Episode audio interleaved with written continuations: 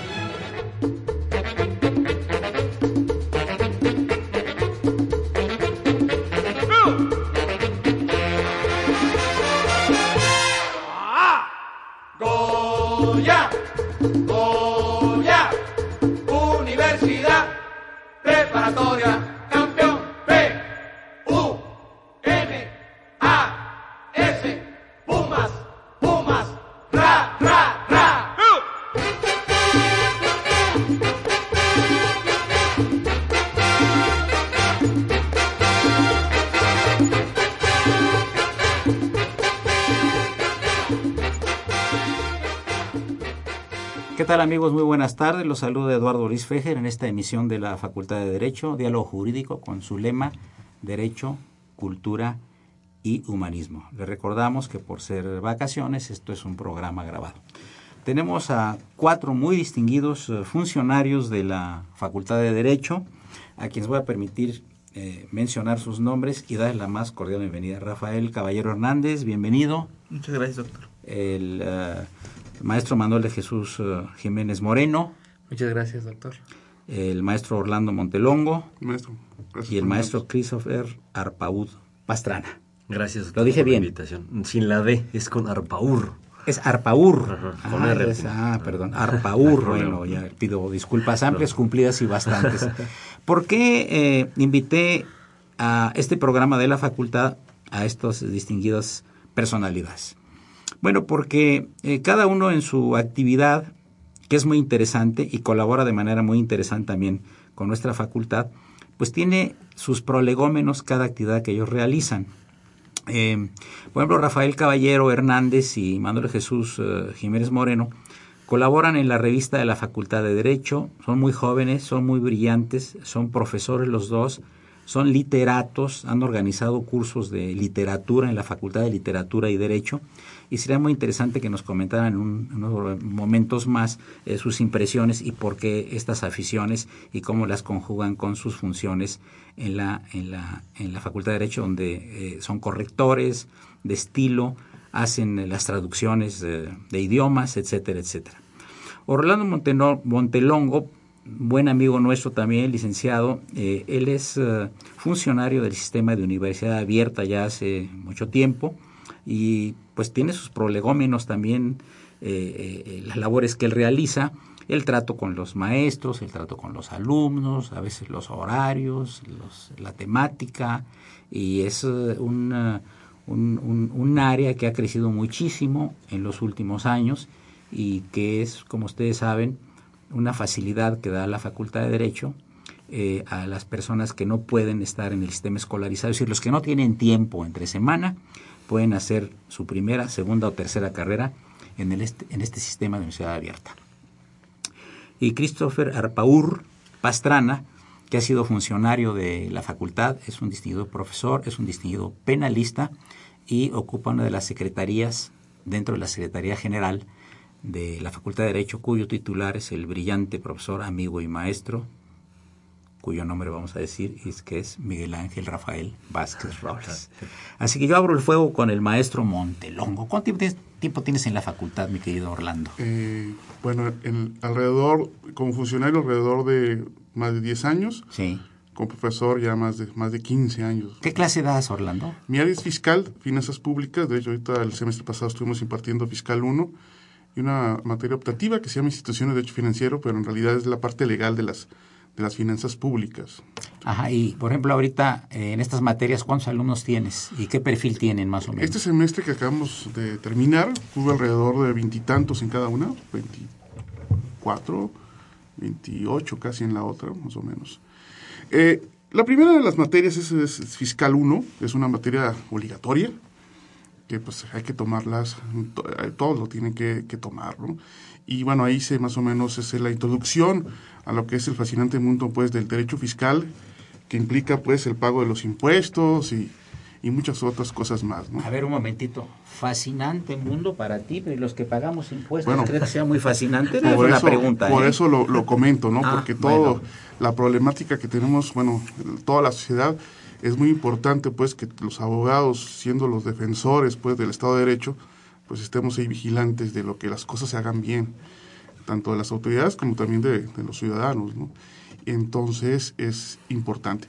Y la otra ya es un, un perfil diferente, porque es una materia optativa, entonces eh, no es obligatoria por ese, en ese sentido y entran los que quieren tener un área pues esta de fiscal y finanzas públicas entonces digamos los perfiles sí son diferentes entre los alumnos esta ya es de noveno décimo semestre la institución de derecho financiero y bueno ahí optan los alumnos eligen Hace muchos años yo conocí a un abogado, filósofo, hombre de una gran cultura, un maestro Chaboya Contreras, que era el director de rezagos y ejecución de la tesorería del DF, que hablo de los años 60, 70, etc.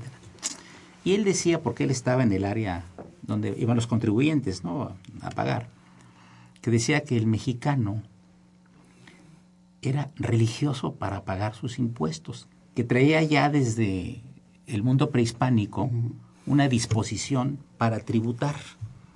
Tú en lo que has estudiado y lo que has visto, ¿tú crees que persista esta figura de la que él habla, del contribuyente que religiosamente... Bueno, evidentemente que eh, la ley no establece infracciones, sanciones por el hecho de no cumplir con ciertas obligaciones. Sí lo es, eh, pero bueno, por ejemplo, no quiero decir que está bien, pero eh, hay muchas personas que no ven el regreso. Digamos que esto es un el, pago de los impuestos y los servicios públicos, digamos. Eh, eh, los gastos públicos, eh, los ingresos públicos y los gastos públicos. Es un círculo que debe ser virtuoso, ¿no? En el sentido de que yo pago mis impuestos, pero voy a, espero recibir, pues, mis servicios públicos, ¿no? Y mucha de la gente, pues, se queja y a veces ahí en los últimos años estoy viendo que están renuentes a pagar por el hecho de que no, no reciben lo que, lo que es justo en, en seguridad pública, infraestructura eh, y más, pues educación, salud, no es la adecuada. Christopher Arpaur Pastrana, tú has estado aquí frecuentemente invitado a estos programas. Has participado de manera inteligente y brillante como lo eres, básicamente en el área penal. ¿Qué te llamó la atención cuando entraste a la Facultad de Derecho para meterte a esta área que es apasionante, pero indudablemente muy complicada? Los maestros. O sea, ¿alguien influyó en ti? Sí, por supuesto. Sí, sí, me marcaron, me marcaron los dos, los dos primeros maestros que tomé en la facultad en materia penal fueron en Introducción al Estudio del Derecho Penal el doctor Raúl Carrancay Rivas y en segundo curso Teoría del Delito con el doctor Ricardo Franco Guzmán. Entonces, este, las, las materias más bajas, no me canso de decirlo, ya lo había dicho en algún otro espacio, eh, eh, las, materias, las calificaciones más bajas que tengo en el historial académico de la licenciatura son con ellos dos. Pero la verdad es que no lo digo en tono de recriminación, de Claro. reproche, al contrario, lo disfruté mucho, aprendí mucho, me formaron y pues yo diría que en una muy buena medida gracias a ellos este mi, Son mi afición al brillantísimos. derecho penal. ¿Y qué clase hace en la facultad? Doy justamente eh, los dos primeros cursos de, de Derecho Penal, que es Teoría de la Ley Penal y del Delito, y Delitos en particular. Son materias obligatorias del tronco común, este, es decir, hay todos religiosamente... ¿En qué las tienen semestre que se está cursar. dando? Segundo y tercer semestre. Segundo, Teoría de la Ley, y tercero, Delitos en particular. Nosotros cuando entramos a la Facultad de Derecho ansiábamos tomar Derecho Penal, todos, Sí, porque es una materia muy interesante. Sobre todo hay una gran influencia de las películas, ¿no? sí. Las películas mexicanas con la justicia de barandilla en Cantinflas y las películas americanas con, con los juicios orales, ¿verdad? Entonces mucha gente se me va a meter como abogado, defensor, como fiscal, ¿no? Porque me quiero ver Por- así. Porque me quiero ver en una película así. Y claro, la realidad mexicana es un poquito diferente, aunque ahorita ya va a ser similar, ¿verdad? Más, Porque ya más, más cercana, por lo menos. Pero sí, el derecho penal creo que tiene su, su, su lado muy apasionante. Pero eh, es un poco diferente, yo, yo quiero preguntarte a ti, la teoría a la práctica. Muy. Tú estás más en la teoría que en la sí, práctica. Sí, en la parte sustantiva, efectivamente. Yo creo que lo que nos apasiona a todos, que ahorita usted comentaba eso, es eh, conocer al derecho penal desde la parte dogmática es preciosa. Yo creo que como, como pocas, como pocas, la verdad es que tiene muchas vicisitudes que apasionan, que dan lugar a discusiones muy acaloradas, a reflexiones muy profundas, pero cuando impactas eso en la práctica, te das cuenta que no necesariamente este, se compaginan, se amalgaman como uno esperaría. Entonces, pues ahí viene mucho el desencanto de, de, de varios, ¿no? que te hablan a las 3 de la mañana para sí. que saques una persona que chocó en estado de ebriedad, que es primo de un amigo tuyo. Sí. ¿Verdad? Sí, Y ahí el marqués de Becaria, pues no aparece. Exactamente. Ni aparece este, eh, este italiano, este que veía en las caras de todos delincuentes, sí, ¿no? Lombroso, César Lombroso, César, César el Lombroso, ¿no? Sí. Etcétera. No, la teoría penal es verdaderamente apasionante, ¿no? Ya regresaremos a ella. Okay. Vamos ahora a platicar un poquito con el maestro Manuel de Jesús Jiménez Moreno. De Jesús Jiménez Moreno es un hombre culto. Es una persona que lee mucho, que escribe mucho y que viaja mucho. Entonces yo creo que tiene él dos uh, cualidades y tiene dos vertientes en su vida. Le gusta mucho la literatura y la filosofía y le gusta mucho el derecho también. ¿Cómo compaginas tú ambas? Y cuéntanos en qué prepa estuviste, cuándo llegaste a la facultad, de cuánto tiempo tienes de dar clase y qué clase das. Claro que sí. Bueno, muchas gracias por esa presentación tan halagadora, doctor. Espero, bueno, hacer un esfuerzo en, en este mundo disciplinario, ¿no? Y siempre he pensado que realmente el, conocimiento es algo, digamos, que, que, que, está en una sola pieza, ¿no? Entonces hay que ir buscando esos vasos comunicantes entre, entre diferentes eh, saberes. Entonces, por ejemplo, eh, bueno, yo estudié en una prepa privada en el Colegio del Tepeyac, al norte de la Ciudad de México. La conozco muy bien. Sí, de hecho ahí también es el, el maestro López Romero, a quien le enviamos un saludo. Y después entré a la Facultad de Derecho, eh, también tuve maestros que me marcaron. Primero mi perfil era más hacia el derecho constitucional, ya después, al final y sobre todo en la maestría, me fui a esa filosofía del derecho. Pero también más o menos a la mitad de la carrera de derecho decidí entrar en carrera simultánea a letras hispánicas. Y precisamente por esta afición a la literatura, también por, por mi afán de escribir, de generar creación literaria. Eh, y bueno, iba a varios talleres, también ahí de la UNAM, y decidí complementarlo con esta carrera. Y bueno, ya posteriormente me di cuenta que había un área muy interesante que se llamaba Derecho y Literatura, sobre todo eh, desarrollada en Estados Unidos, en Europa, desde los mediados de los 70 hasta acá, y que es un área de oportunidad muy interesante para el abogado, sobre todo aquí en México y Latinoamérica, que no está tan desarrollado. Amigos, llegamos a la primera parte del programa. Están ustedes en el 860, están ustedes en Radio UNAM y están invitados esta tarde aquí en los micrófonos de esta estación el, alma mater del cuadrante, Rafael eh, Caballero Hernández, Manuel de Jesús uh, Jiménez Moreno, Orlando Montelongo y Christopher Arpaur Pastrana. Soy Eduardo Luis Fejer, continuamos en unos momentos. Gracias.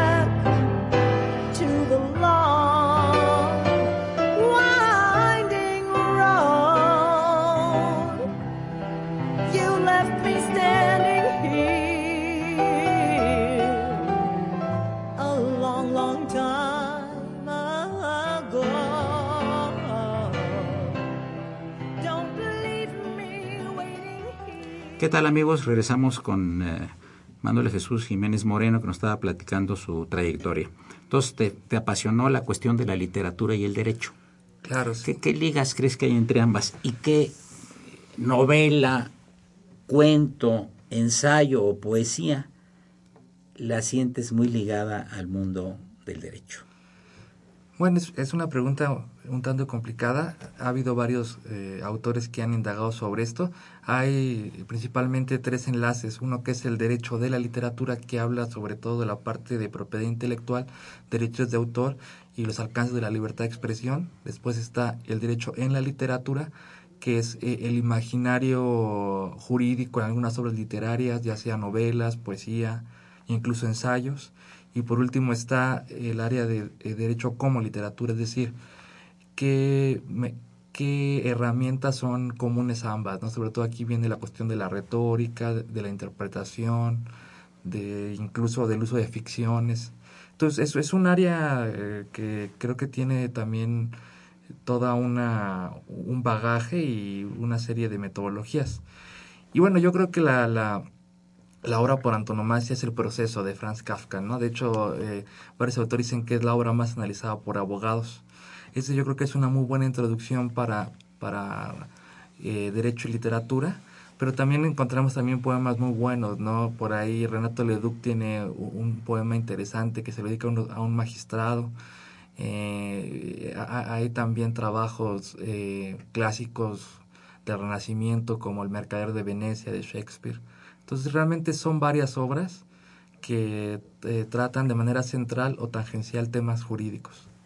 Rafael Caballero, este, nuestra carrera se presta a muchas actividades. O sea, puede ser filósofo del derecho, puede ser hacer filosofía del derecho penal, puede ser funcionario público, investigador, académico, profesor. ¿A ti qué te llamó la atención de, la carrera? ¿En qué prepa estuviste? Yo estudié en la Escuela Nacional Preparatoria número 8, Miguel. Schultz, de la Universidad Nacional.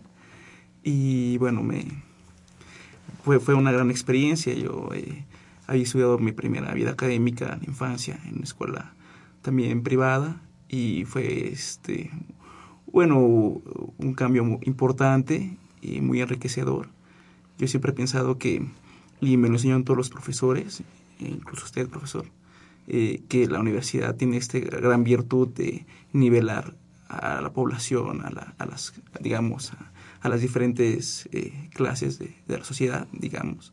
Entonces, pues, eh, fue una experiencia enriquecedora siempre haber estudiado en la, en la preparatoria de la UNAM, ¿no? Y de ahí, pues, pasar a la Facultad de Derecho, que sigue siendo y será la, facultad de Derecho más importante de América Latina y de nuestro país, por supuesto.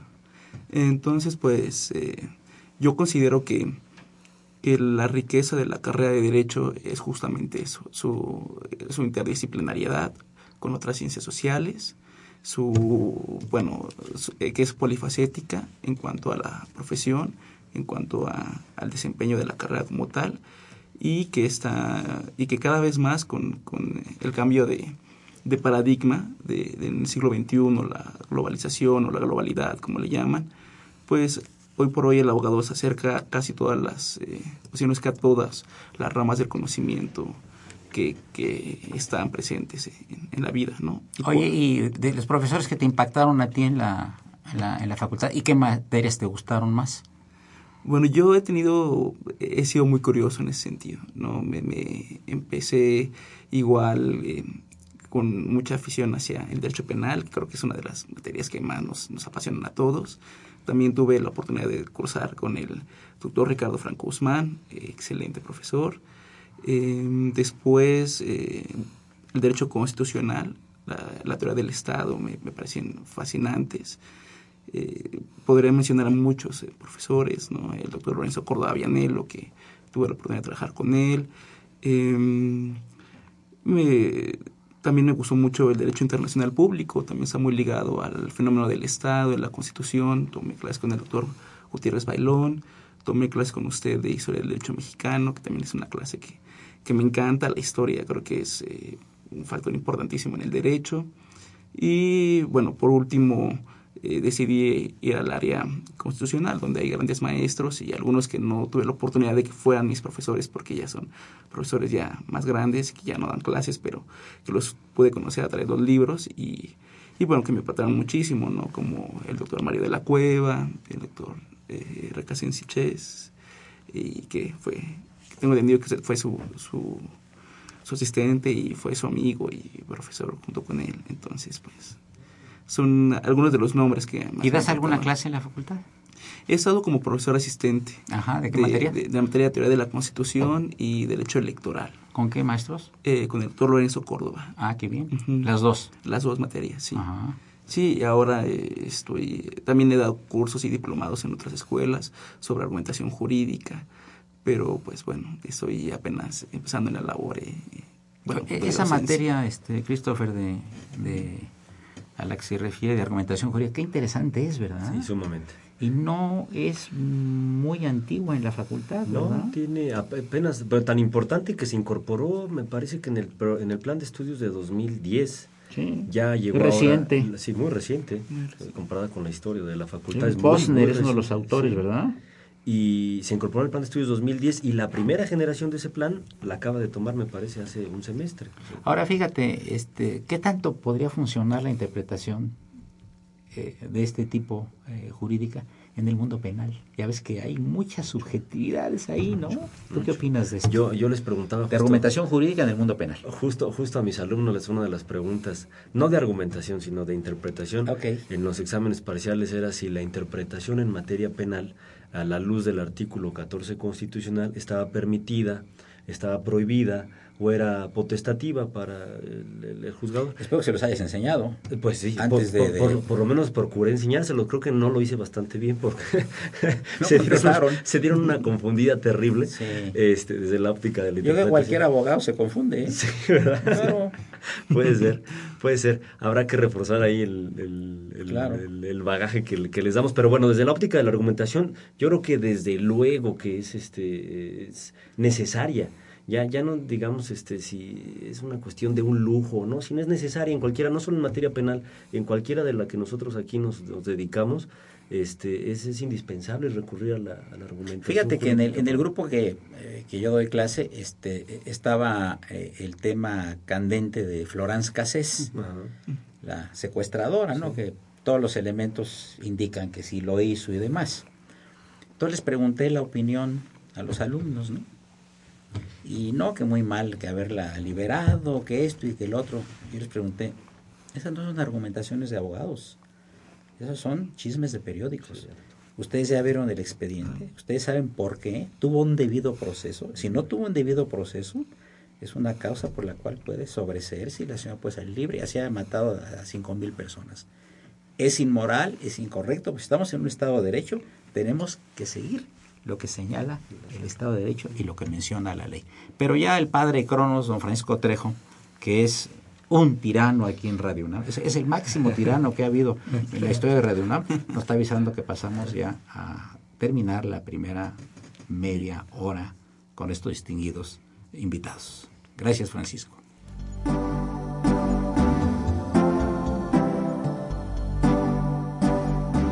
Está usted escuchando Diálogo Jurídico, Derecho, Cultura y Humanismo.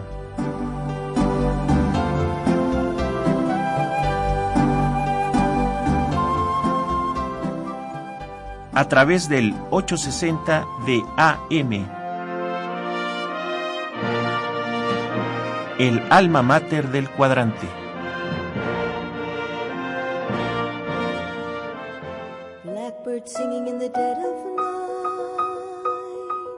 Take these broken wings and learn to fly all your life. You were only waiting for this moment to arise. Blackbird singing in the dead of night. Take these sunken eyes and learn to see all your life. for this moment to be free. Blackbird fly, blackbird fly into the light of the dark black night.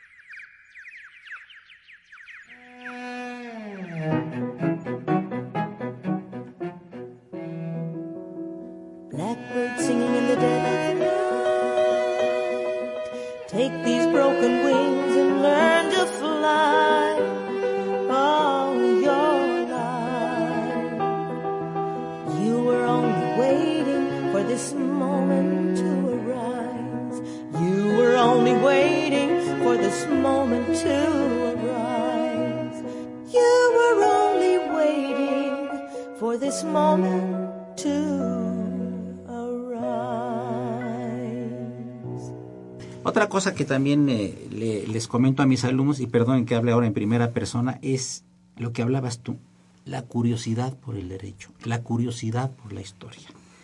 Yo siempre les digo a ellos cuando estamos hablando, pues pueden, en, en- en historia salen muchas cosas que no están ni en el programa, ¿no?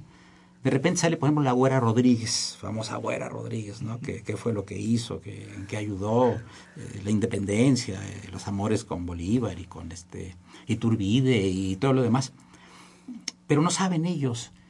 Y, y entonces les digo, nombre que no sepan de un personaje, lo anotan y lo buscan. Ahorita tienen ustedes a, la mano el oráculo de Delfos, que son los teléfonos celulares, es el oráculo de Delfos moderno. Claro, hay que ir a los libros porque no todos se encuentran ni se debe encontrar en la cuestión de electrónica. Tiene que haber la consulta directa en los libros también. Pero les va a ayudar de momento. Y va- métanse a, a los personajes y a ver qué cosas tan interesantes salen. Entonces creo que una de las cualidades que tiene un maestro es despertar la curiosidad por la materia o partes de la materia. No sé qué opines, maestro Christopher. Totalmente de acuerdo. Este, ha- hace rato que hablaba el maestro aquí, mi querido amigo Rafa Caballero, de, del tema de la curiosidad y de la interdisciplinariedad que debe privar ahora nuestra materia, pues no puedo estar más de acuerdo. La verdad es que, que he escuchado con mucha añoranza a grandes profesores eh, co- como usted decir que antes los abogados, los abogados de la vieja guardia, eran hombres cultos parece como que ahora no lo fuéramos, ¿no? Los abogados ya no ya no lo somos. Y creo que pues en cierta medida hemos eh, este coadyuvado a que se tenga esa impresión de nosotros porque ya antes un abogado llevaba materia civil, mercantil, penal, este la que usted le pusiera a todos le entraba, ¿no? Y ahora ya la especialización, hay una sobreespecialización que nos hace saber mucho de un área y saber nada de todo lo demás. No, y de cultura general. Y de cultura general. Sí, por ejemplo, este, la, la cultura general enriquece al abogado. Cierto. Inclusive también para la defensa de los clientes. Sí, inclusive el latín y el griego y las terminologías ayudan también. Llegale un juez con una buena terminología latina y va a decir, ay, qué culto está este abogado, voy a ver qué es lo que me quiso decir de vacatio legis y que eh, nula pena sin el eje y etcétera, toda esa terminología que usamos nosotros, ¿no? Los que estamos en el área, en el área del derecho. Pero creo que es muy importante despertar el interés en los estudiantes. Maestro Montelongo, eh, en tu experiencia en el SUA, hay gente que estudia segundas y terceras carreras, ¿verdad? Sí, A ver, sí, ¿de sí. dónde vienen? ¿Más son ingenieros, son médicos? ¿Qué Mm, son? Más parte, una gran parte. Bueno, eh, tenemos gente de segunda carrera. Yo creo que el 60% de estas personas de segunda carrera más bien son contadores. Eh, hablando de la cuestión fiscal, son contadores que quieren tener también la parte, digamos, eh, última de la defensa, digamos, para poder dar la asesoría a, sus clientes en general. ¿no? Pero tenemos economistas, relaciones internacionales, este, de otras carreras también que de alguna forma quieren, pues, han tenido algún tipo de problemas y quieren estudiar derecho, pues, para no sé, arquitectos, por ejemplo, ¿no? En cuestiones de responsabilidades, ¿no? También los médicos, por ejemplo, que tenemos varios médicos, ¿no? Y bueno, así un, sinfín de carreras. Pero tenemos también personas que en su momento quisieron estudiar Derecho y por circunstancias diversas no lo pudieron hacer y vienen a estudiar Derecho. Estamos hablando de personas arriba sin 60 años. Mucha, muchos alumnos tenemos ese perfil de 60 años. Tenemos un promedio ahorita de 30 años de, en cuestión de edades de los alumnos. Estaba yo leyendo en en, el periódico hoy una cosa muy interesante, que una señora en Europa se acaba de recibir a los 102 años. Y es que hizo su tesis durante el nazismo. Entonces, como era de origen judío, no le aceptaron la tesis ya medio la medio matan, se salvó la señora, pero dejó transcurrir la vida y ahorita se acaba de doctorar. A los 102 años cumplió con su deseo de doctorarse. No creo que tengamos personas de 102 años ahí, ¿verdad? No, no, no, creo que no hay, pero sí tenemos... Ahora hay gente, por ejemplo, de que viene de las preparatorias, ¿no? De provincia también, ¿verdad? Eh, sí, de hecho es una opción, ah, es una opción, algunos, tenemos algunos alumnos eh, que ellos se programan venir al fin, hacia final de semestre, no es una obligación venir a las asesorías, pero que vienen y me dicen algunos, no, es que vengo de tal parte, de, de Veracruz, de, de, algunos estados aquí del centro, ¿no? Entonces, este, gente que, que toma una opción para poder estudiar en lo que es el sistema abierto. Y hay tesis sorprendentes, ¿verdad? Sí, sí, sí, claro. Eh, de alumnos que pueden compaginar los, los, las experiencias ya tenidas y pues con, ahora con el derecho. ¿no? Christopher, ¿y este, nos puedes platicar un poquito tus funciones ahí en la Secretaría General, más o menos cuáles son? Sí, bueno, ahí en la Secretaría General descansa fundamentalmente, diría yo, dos actividades. Uno es la elaboración de horarios, en la que no, no participo, pero eh, la otra es, eh, el secretario general funge al mismo tiempo como el secretario del Consejo Técnico de la Facultad de Derecho. Los consejos técnicos en las facultades y escuelas son los órganos de consulta necesaria, eh, pues el órgano colegiado máximo en cualquiera de estas dependencias universitarias, y entonces ahí se discuten, se resuelven, se acuerdan eh, las cuestiones, pues diría yo, de vital importancia para, para la facultad, tanto desde la óptica de lo administrativo como la óptica de lo, de lo académico. Y entonces ahí es donde yo tengo ahí verdadera participación. Desde luego hay otras cuestiones mucho más cotidianas. Las sesiones de consejo son más o menos cada dos meses. Eh, otras cuestiones más cotidianas como es atención a los profesores, atención a los alumnos, hay quejas de unos y de otros, mucho tipo, mucha, mucha orientación hacia, hacia estos dos este, sectores, tanto profesores como alumnos. Bueno, tenemos una directora de altísimo nivel, ha hecho una, hace una espléndida labor, ¿no? Y la facultad no está en los más altos índices de todas las facultades de Latinoamérica, ¿no? Y de habla hispana, ¿no? Y es una mujer eh, que tiene eh, una gran trayectoria, es una gran especialista en derecho civil, ¿no? Con una obra reconocida, pero además tiene, tiene eh, la forma de, de llevar la, la, dirección de la facultad, ¿no? es decir, hay, hay, que saber mandar y ella sabe hacerlo, ¿eh?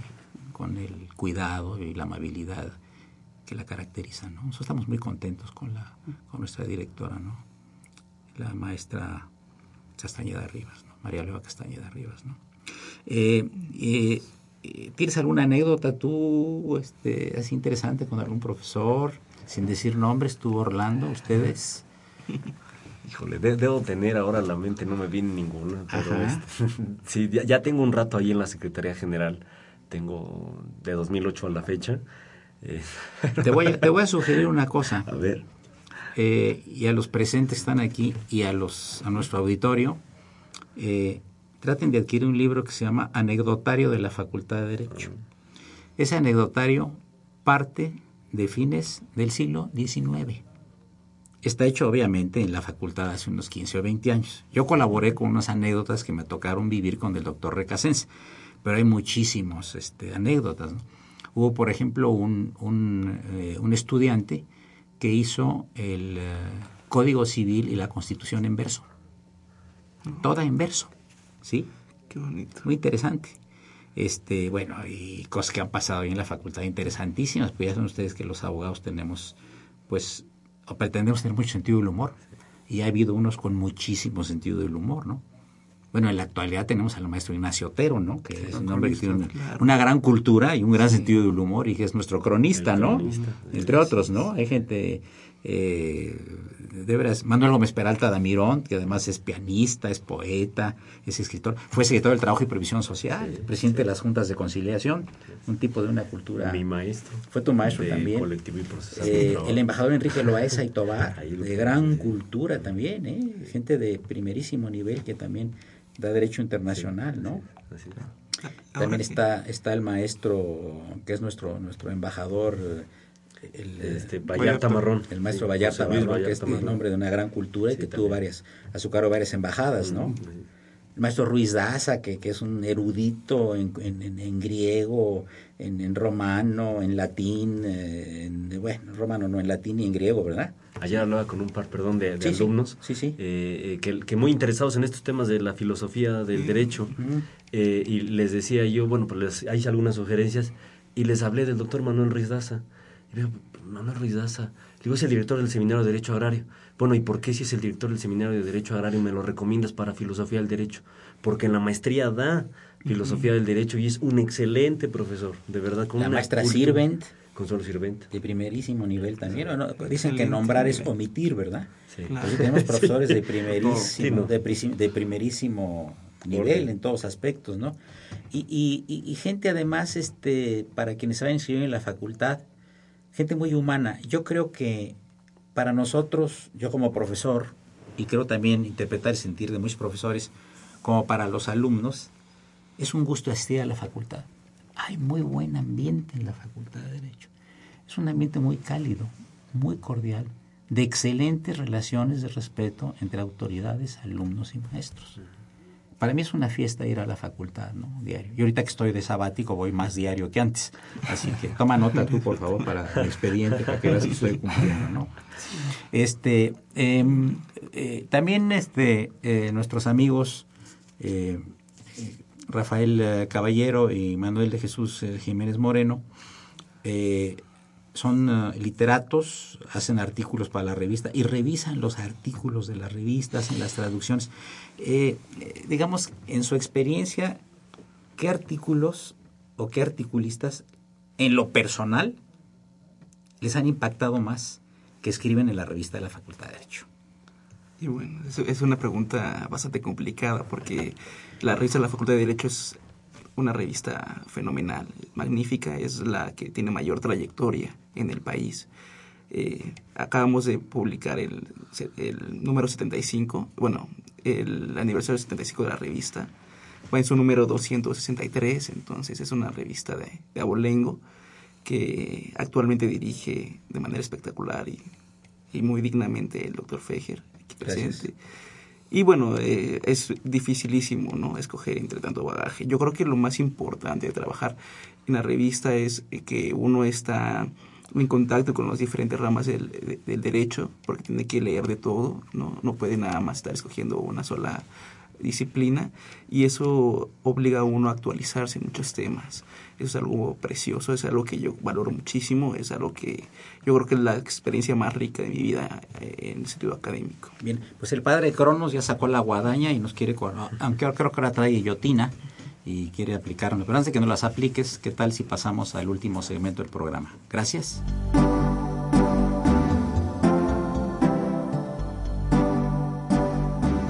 Está usted escuchando Diálogo Jurídico, Derecho, Cultura y Humanismo.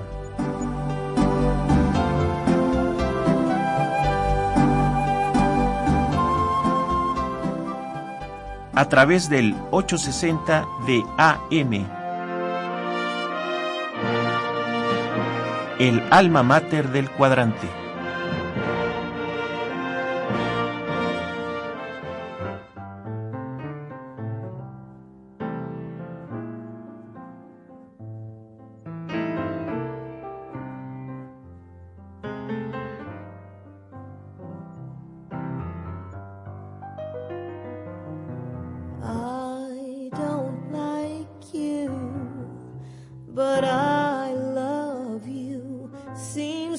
该梦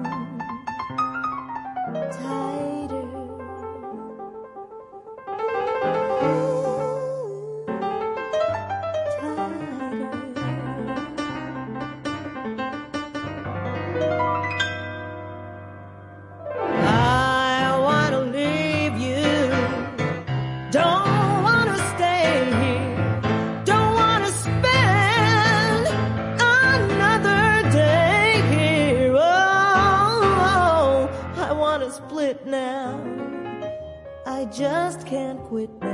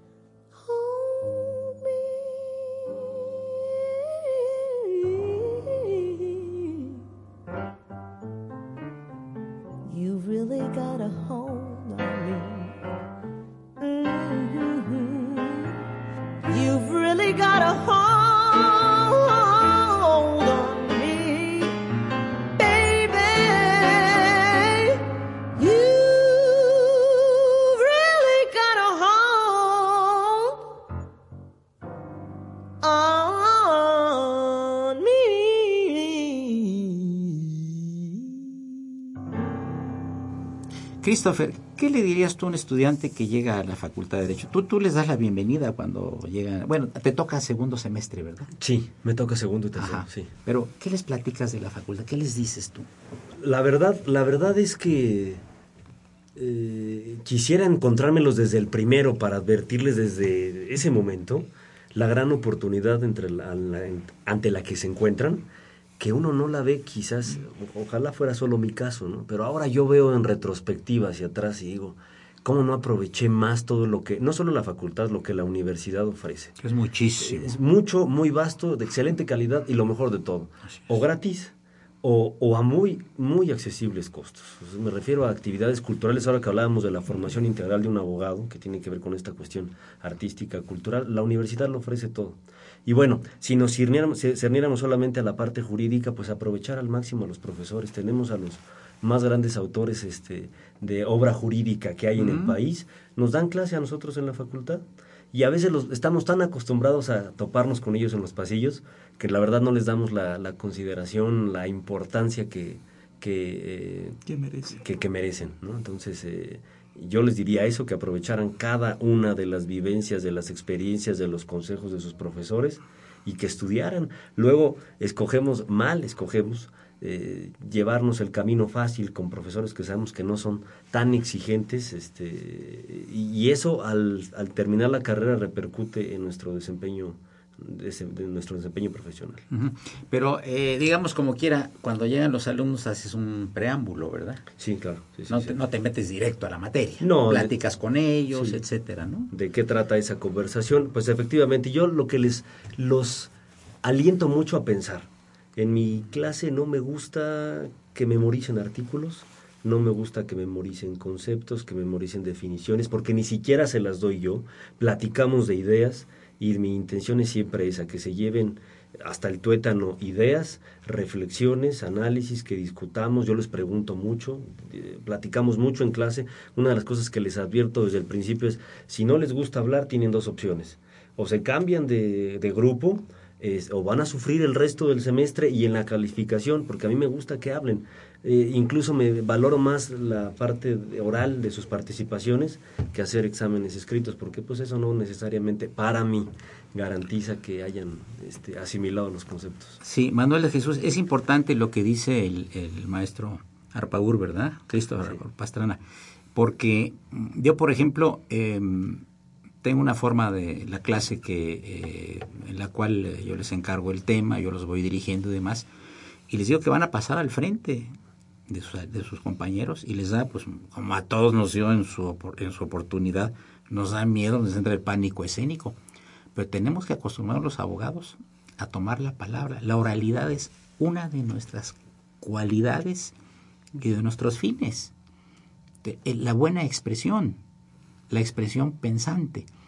Y, y, sobre todo decía a los alumnos que no se burlen de la gente que pasa al frente, porque van a pasar también ellos y qué feo se siente cuando se burlan de ellos. ¿Qué opinas de esto? Yo creo que es algo esencial, que se ha perdido un poco, ¿no?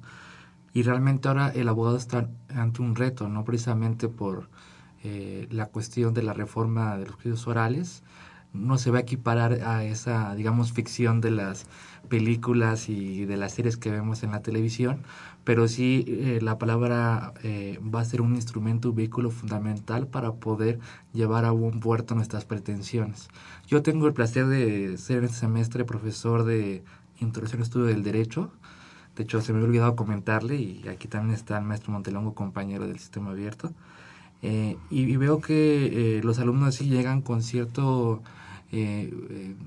cierto miedo, eh, cierta inseguridad al, encontrarse, digamos, con personas que no conocen, pero también eh, creo que en el imaginario el abogado es esta persona que eh, maneja muy bien su expresión, incluso no solamente verbal, sino también su expresión corporal. Y como veníamos platicando, la vestimenta también forma parte de, de, todo un código, ¿no? Entonces a veces creo que no están seguros si, si pueden acoplarse como a, esa, a, esa, forma, ¿no? Finalmente yo creo que muchos lo logran y, y, por supuesto que les ayuda mucho estos perfiles que tienen de otras carreras, ¿no? Yo, yo noto que vienen más como de contabilidad, de administración y, que... Hablando del SUA. Del SUA, sí, hablando del SUA. Y que, y, pero también de repente creo que viene mucha gente de preparatoria, ¿no? No sé, no, no conozco las estadísticas, pero apenas llevo un año como profesor, quizás está incrementando los alumnos que están estudiando ya el SUAC primera carrera, ¿no? Que creo que es fundamental para poder llevar la parte teórica y al mismo tiempo trabajar en, en despachos.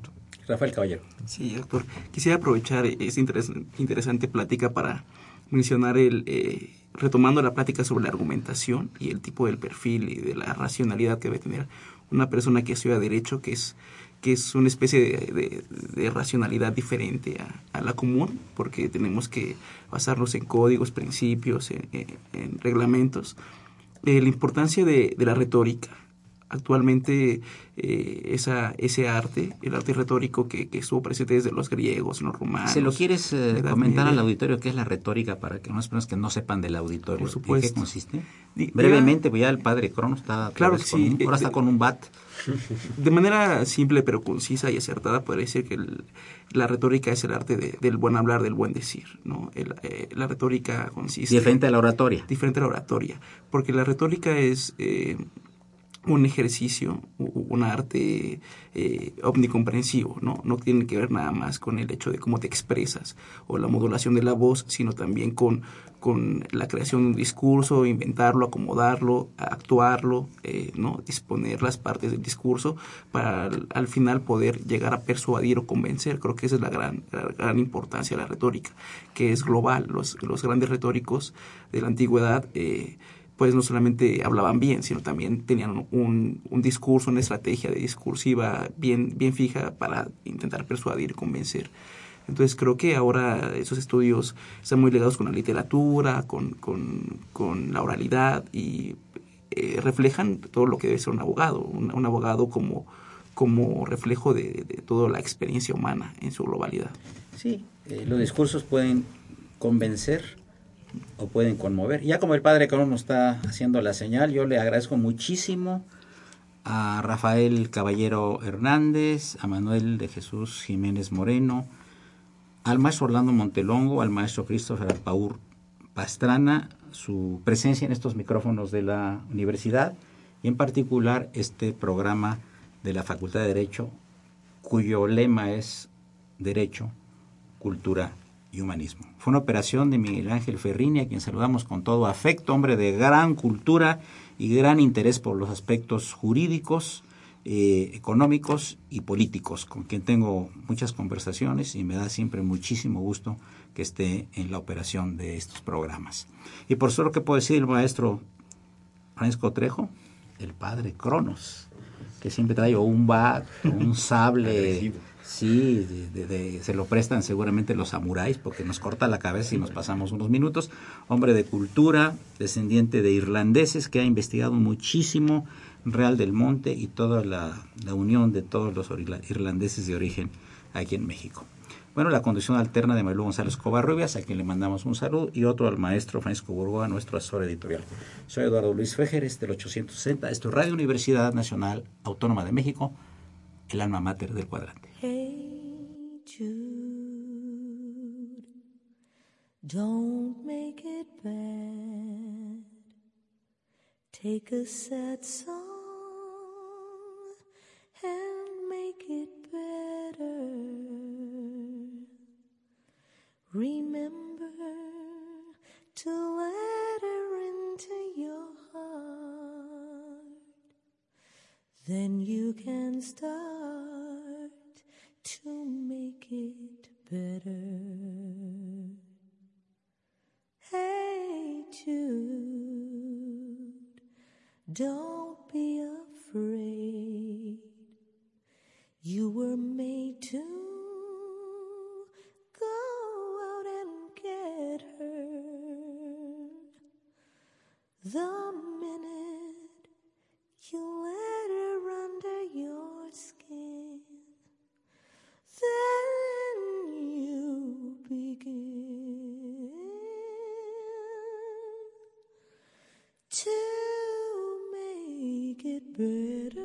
Hola, soy Betsy Pecanins.